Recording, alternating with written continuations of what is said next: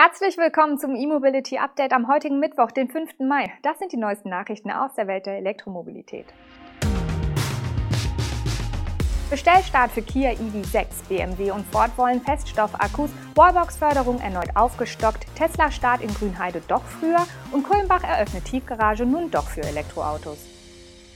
Der Kia EV6 kann ab sofort in Europa nun auch bei den Händlern vor Ort konfiguriert und bestellt werden. Aber Interessenten müssen sich wie schon beim e-Niro auf lange Lieferzeiten einstellen. Denn in der damit abgeschlossenen Reservierungsphase hat Kia in Europa bereits 7300 Reservierungen für das neue Elektroauto eingesammelt. Insgesamt haben sich übrigens 33.000 Interessenten für den EV6 registriert. 7300 von ihnen haben besagte Reservierung abgeschlossen, was laut Kia dem Dreifachen des ursprünglich für 2021 geplanten Verkaufsvolumens entspricht. Denn die Produktion des EV6 beginnt erst Mitte dieses Jahres. Natürlich freut man sich bei Kia über die hohe Anzahl von Kunden und fühlt sich in der Entscheidung für eine spezielle Elektroauto-Plattform bestätigt.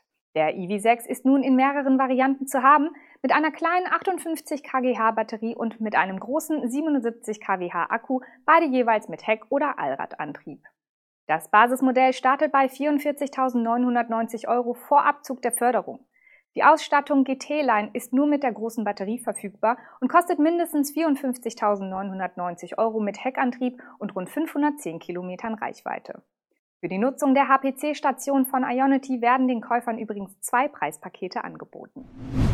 BMW und Ford investieren weiter in Feststoffakkus. Beide Autohersteller haben sich zusammen mit Volta Energy Technologies an einer Investitionsrunde des US-Feststoffbatteriespezialisten Solid Power beteiligt. Diese umfasst ein Gesamtvolumen von 130 Millionen US-Dollar. BMW und Ford haben nach eigenen Angaben damit auch bestehende gemeinsame Entwicklungspartnerschaften mit Solid Power erweitert. Damit wollen sich die Hersteller entsprechende Feststoffbatterien für künftige Elektroautogenerationen sichern. BMW arbeitet bereits seit 2017 mit Solid Power zusammen, Ford seit 2019. Die neue Serie B-Finanzierung soll es Solid Power ermöglichen, vollständige und vollwertige Automotive-Batterien zu produzieren. Anfang 2022 soll bereits die Produktion erster Akkus auf einer Pilotlinie des Unternehmens beginnen, um die Industrialisierung der Technologie zu forcieren. Dass die beiden großen Autobauer derart von der Technologie von Solid Power überzeugt sind und erneut investiert haben, liegt offenbar auch an einem Ende vergangenen Jahres erfolgten Test. Hunderte in Serie produzierte Feststoffzellen wurden von Ford und der BMW Group Ende des Jahres 2020 validiert. Ab 2022 sollen beide Hersteller bereits Zellen von Solid Power mit deutlich höherer Energiedichte für Automobilqualifikationstests sowie zur Fahrzeugintegration erhalten. Das Bundesverkehrsministerium hat das Fördervolumen für private Wallboxen zum dritten Mal aufgestockt. Mit der erneuten Erhöhung umfasst das Budget nun 500 Millionen Euro. Geplant waren eigentlich nur 200. Der Grund für die insgesamt dritte Erhöhung liegt aber auf der Hand. Das Interesse ist weiterhin groß. Allerdings scheint sich das Tempo nun etwas verlangsamt zu haben, denn zwischen der ersten Erhöhung auf 300 Millionen Euro und der zweiten auf 400 Millionen Euro lagen im Februar 2021 nur zwei Wochen. Jetzt sind immerhin neuneinhalb Wochen vergangen. Bislang sind nach Angaben des Bundesverkehrsministeriums rund 385.000 Anträge für rund 470.000 Ladepunkte eingegangen. Werden alle Anträge bewilligt, sind bei 900 Euro Förderung pro Ladepunkt also schon 423 Millionen Euro vergeben.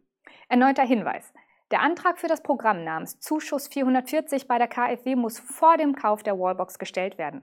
Und die Wallbox muss auf der Liste der förderfähigen Modelle stehen, die auf der Website der KfW zu finden ist. Nach Berichten über eine sechsmonatige Verzögerung des Produktionsbeginns in der sich im Bau befindlichen Tesla Gigafactory in Grünheide hat Brandenburgs Wirtschaftsminister Jörg Steinbach diese Angaben nun in Frage gestellt. Der Minister geht davon aus, dass bereits deutlich früher das erste Model Y in der Fabrik gebaut werden kann.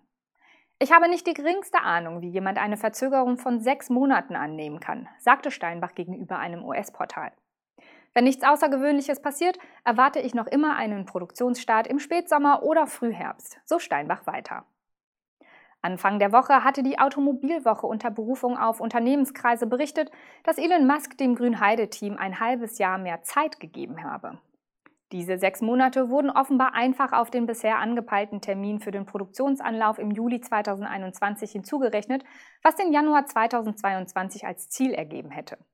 Dieses Datum und die von Insidern überlieferten Aussagen über Verzögerungen aufgrund der Batterieproduktion standen aber in Widerspruch zu Teslas öffentlichen Angaben.